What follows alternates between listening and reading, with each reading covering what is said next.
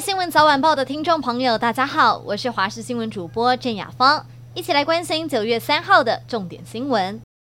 海葵台风来势汹汹，暴风圈已经在今天清晨五点接触到台湾东部陆地，离岛更是首当其冲。中央气象局台东气象站估计，绿岛在中午的平均风力增强到十级以上。至于在宜兰大同乡清水地热连外道路，则是发生了路树倒塌，导致跳电的事故。虽然宜兰也被列为警戒区，但目前的平均风力和瞬间风力都没有达到灾害标准，因此县长林姿妙没有宣布停班停课。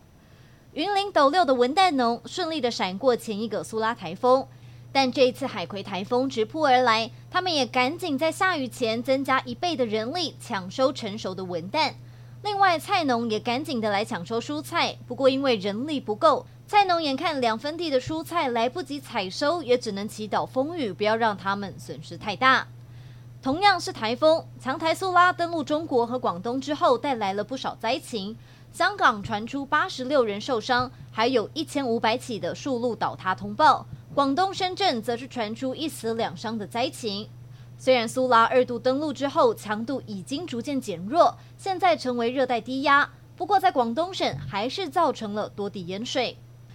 政治焦点：民进党总统参选人赖清德，他的副手人选备受关注。他在节目专访时被问到有没有可能跟驻美代表萧美琴来搭档，赖清德肯定萧美琴非常优秀，连美国也赞不绝口，但是还没有进入到决定的时候，预计九月初会先开始陆续的公布政策蓝图。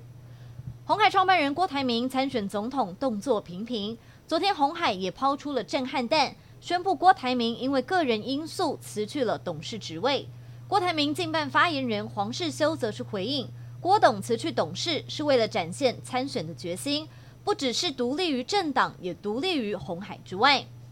接着关心体坛动态，U18 世界杯青棒锦标赛在台湾激战中，中华队对上南韩表现非常出色，先发左投林维恩五点一局只丢一分，展现压制力。而中华队打线更是突破了南韩被誉为有机会是韩职选秀状元的王牌左投黄俊书，中场是六比一打败韩国，顺利的在台韩大战笑到最后。二连胜的中华队今天中午将在台中洲际棒球场继续的对决墨西哥。旅美好手张玉成最近在红袜三 A 手感火烫，不过昨天在一垒守备时与跑者严重相撞倒地，随后庭前退场。赛后，张玉成也透过了社群媒体来公布伤情，是右肩左脸酸痛、耳朵外伤以及轻微脑震荡。球队担心他开车回家不安全，还先让他留在球场附近的饭店休养。